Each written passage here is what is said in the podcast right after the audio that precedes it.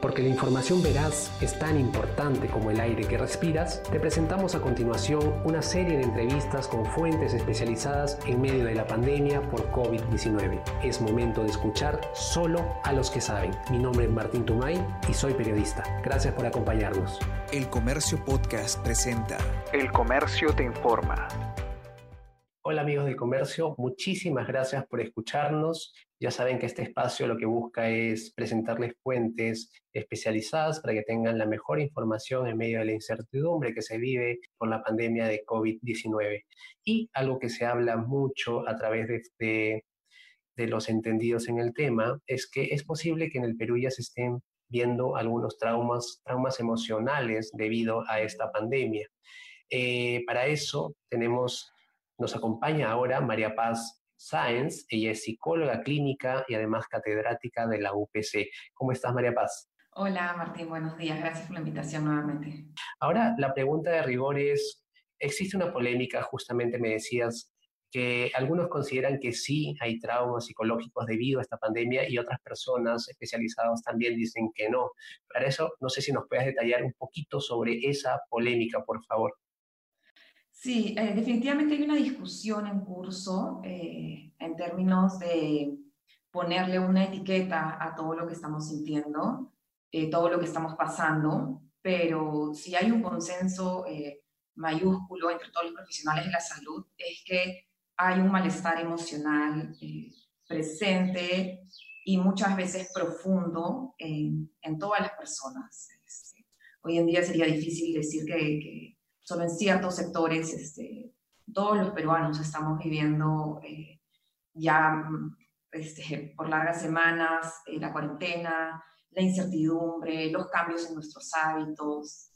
Entonces, malestar tenemos y claro, la pregunta es si esto se puede considerar un trauma. Entonces, uh, cuando uno habla de trauma, eh, una definición digamos, más, más gruesa que todos podamos entender, estamos hablando de, de una situación o un momento eh, que puede ser bastante violento, no necesariamente por, por lo agresivo, a veces muy violento de, de lo dramático, de lo rápido, eh, pero que también sí tiene un componente eh, definitivamente de que pone en riesgo nuestra integridad, nuestra salud, a veces pone en riesgo nuestra vida. Pensemos en los médicos, los que son traumatólogos, hablan de un golpe, de algo que es muy violento, muy rápido, un accidente. Entonces, definitivamente eh, la cuarentena ha sido algo que para muchos ha sido vivido violentamente en términos de lo rápido. El, el domingo en la noche, a las 7 u 8 de la noche, estaba hablando nuestro presidente Martín Vizcarra y de pronto, bueno, listo, mañana, para algunos esa noticia significaba mañana ya no tienes trabajo porque les tocaba salir a vender a la calle y ya no puedes para, para otros podría significar, o sea, en mi caso personal, yo iba a tomar vacaciones. Yo ya había planeado tomar vacaciones eh, de una semana, eh, pero me alargó las vacaciones obligatoriamente dos semanas. Entonces, eh, no es lo mismo que el cambio para el que le quitó el trabajo. Empiezan a haber cambios diferentes, pero muy violentos. De un día a otro. De un día a otro no puedo, se paraliza todo, se paralizan mis planes. A todos nos han cambiado los planes y nuestras expectativas lo que pensamos en un principio, expectativas de corto plazo, y hoy estamos cayendo en la realidad de que de pronto son incluso nuestros planes para el largo plazo. Exacto. Entonces, ya bien, bien nos defines el tema de las distintas realidades que vivimos, ¿no? Algunos han perdido su trabajo, otras personas viven del día a día. Son situaciones complejas, complicadas. En el caso de las personas que han perdido su trabajo, en esos momentos, ¿qué pasa en las cabezas de esas personas? En qué, esos cambios violentos que justamente decías tú, eh, cómo se traducen en el estado de ánimo de estas personas. Mira, cuando uno se enfrenta a un desafío eh, o a un, digamos, a un estresor, aquí pensando en la teoría del estrés, cuando uno se le presenta eh, un estresor, uno puede verlo o como una amenaza o como un desafío. Este, y eso es lo que marca el tipo de estrés que vas a tener. Algunos llaman estrés positivo o algunos ni siquiera lo llaman estrés cuando es positivo yo lo voy a considerar un desafío si es que yo creo que tengo los recursos necesarios para superar este estresor, esta prueba, este evento. Y yo lo voy a considerar una amenaza si no encuentro que tengo los recursos necesarios para enfrentarme a esto. eh, la sensación de que es una amenaza y de que no tengo los recursos para sobreponerme a ese estresor y para, para salir airoso de, del evento, eh, nos pueden causar muchísima desesperanza, pueden causar eh, paralización, irritabilidad. Yo preguntaría a la gente, ¿te está doliendo la cabeza más que antes? ¿Estás durmiendo bien? ¿Estás descansando? sientes tus músculos tensos, de pronto estás teniendo dificultades para hacer cosas que antes disfrutabas y, y, ahora no las llegas a hacer a pesar que te gustan, no te estás juntando con tus amigos, yo sé que no podemos juntarnos en la vida física, pero no sé, antes me veía con mis amigos todas las semanas este, y ahora van tres semanas y no le escribo a ninguno, los cambios en, la comida, en la alimentación, suena mucho chiste, mucho meme, pero efectivamente cuántos de nosotros, y, yo hablo en plural, y creo que es importante que las personas, los profesionales en la salud y aquellos que estamos dando consejos, eh, hablemos en plural, porque nosotros también estamos afectados y no podemos hacerle creer a los demás que, que solamente hay un grupito de gente afectada. Y luego la gente se autoexige y piensa, oye, pero como él hace recetas, como él va, hace deporte y yo todavía no logro pararme. Todos estamos afectados, yo también estoy afectada, tengo días mejores, días este, días peores, mis hábitos de alimentación este, han, han, cambiado no para mejor. Este. En ese sentido, desde el lado de la psicología, ¿cuáles son las recomendaciones? No sé que es difícil, la situación no nos ayuda tampoco, pero sí necesitamos ver alternativas de solución desde nuestro lado. ¿Qué, qué planteas desde el lado de la psicología? ¿Qué se plantea? ¿Qué se debate? Eh, lo que da la noticia ser, va a ser mucho más devastador que, que, que cuando uno lo está planeando. Pero sí es importante ya ir empezando a, a pensar cuáles van a ser estos cambios que vamos a tener y ir aceptándolos, tramitándolos, pensándolos. Eh, ¿Cuántas ganas tengo yo de que esto acabe ir corriendo a la casa de mi mamá a abrazarla? Pero, pero no puedo. No, no, no es seguro, ni para ella ni para mí.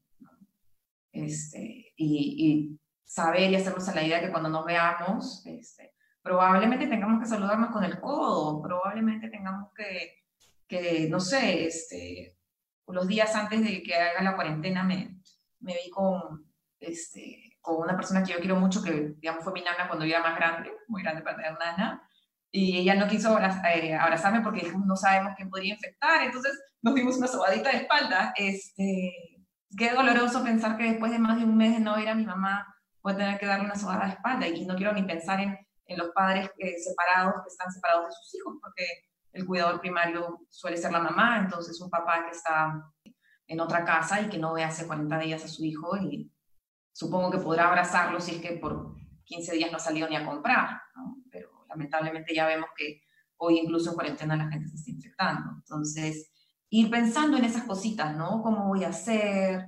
Eh, porque si no, después si uno tiene expectativas demasiado grandes, el, golpe es muy duro. Entonces, creo que uno tiene que tener expectativas, uno siempre tiene que tener esperanza, pero con criterio de realidad. Ok, esperanza con criterio de realidad, perfecto. Me quedo con esa, con esa gran frase.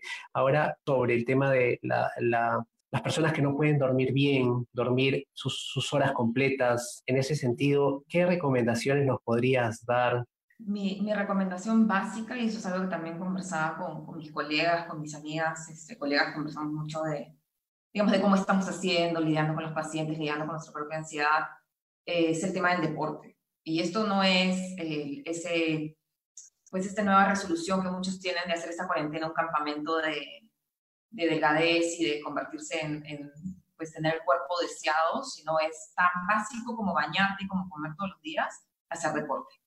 Y de nuevo, volviendo al marco de, del estrés, hablando de la teoría del estrés, nuestros cuerpos, nuestra naturaleza humana eh, está hecho de tal forma que cuando nos enfrentamos a un estresor, producimos eh, ciertos, eh, bueno, y aquí un, un, psiquiatra un neurólogo tendría un poquito más de precisión para, para, decirlo, yo lo he leído múltiples veces, lo he visto en clases, entonces generamos desde neurotransmisores, generamos desde este, generamos más cortisol, que son hormonas, generamos toda una preparación, eh, una respuesta fisiológica para defendernos del estresor. Y así como hace muchos años el estresor clave era un predador, Entonces, por eso hoy en día a veces las piernas como que nos flaquean, este, porque en realidad, claro, se nos va toda la energía, se nos va o al, al brazo, los puños para golpear, o a veces a las piernas para correr. Este, generamos una cantidad de, de cosas en nuestro cuerpo que necesitan drenarse físicamente. Porque por mucho que nosotros hayamos evolucionado y hoy en día estemos en home office, nuestro cuerpo sigue funcionando como funcionaba hace miles de millones de años. Entonces, hoy en día, yo le preguntaría de nuevo a, a los que nos escuchan, ¿no? ¿Quiénes están perdiendo más pelo que antes? No están pudiendo dormir, por ejemplo, también es por el estrés, porque están, el cuerpo se pone en modo sobrevivir, pelear, correr. Entonces, el deporte no, no es este, para tenerlos el abdomen perfecto, el, el deporte es para que nuestro cuerpo suelte todas estas hormonas y se regule, porque el cuerpo se prepara para la lucha y luego no lucha. Y el que antes caminaba, aunque sea al paradero del micro o aunque sea su carro, hoy camina de la sala a su cuarto. Y si tiene pues una casa pequeña, camina tres pasos y trabaja y no drenó nada de, de todo esto que produjo. Entonces, el deporte es absolutamente básico. Eh, es bien importante también este, no autoexigirnos demasiado. Entonces es bien contradictorio con lo que voy a decir, porque quiero decir que la gente haga deporte, haga deporte, haga deporte, pero también si no puede hacer deporte todos los días, si no tiene ánimos de hacerlo, no necesitamos estrés autoimpuesto. Ya tenemos estrés de varios tipos. Eh, ¿Por qué autoexigirnos y tener un estrés adicional que yo misma me puse porque ahora quiero hacer deporte cinco horas a la semana? Ahora, María Paz, ¿y cómo, Y- cómo identifico yo qué, qué es un ataque de pánico? ¿Cuáles son los indicadores? Para que sea ataque de pánico completo, hay dos cosas eh, que tienen que pasar. Te voy a empezar por ahí, pero si no hay, te pueden estar pasando las otras y es una crisis incompleta. Pero igual es horrible y es abrumador. En un ataque de pánico uno tiene la sensación de que se va a morir o de que se va a volver loco. Eh, si no tienes eso, probablemente sea crisis incompleta y tienes todo lo demás, que es un momento en el cual te sientes absolutamente abrumado, con una presión en el pecho, eh, empiezan a haber dificultad para respirar o respiración sumamente rápida, uno suda, eh, lo- lo- las ideas dan vueltas como muy rápido, casi parece una escena de película donde se apaga la- el audio y escuchas todo en no. Es un momento muy, muy tenso, muy feo, este, donde uno se siente sobrecogido y abrumado, muy abrumado y tiene síntomas físicos. Por eso muchos a veces piensan que tienen un ataque cardíaco. Eh, La recomendación entonces es esperar, eh, ayudarnos mucho con la respiración. De lo único que uno puede tener control hoy en día es de su respiración. Uno no puede tener control de nada, ni de lo que hay en las noticias, ni de lo que come, porque uno sale a comprar y no están los ingredientes que uno quiere. Entonces uno puede controlar su respiración, tratar de calmarla, primero seguirla, ¿ves? estoy respirando rápido y luego tratar de modificarla. Y si uno está en un lugar donde puede, en su cuarto, tirarse al piso. No la cama, porque el piso es más, más fuerte, más duro, y hay una sensación muy clara que, que del piso para abajo no te vas a ir. Muchas gracias por habernos escuchado. Y ya saben, la buena información es poder. Esto fue El Comercio Podcast.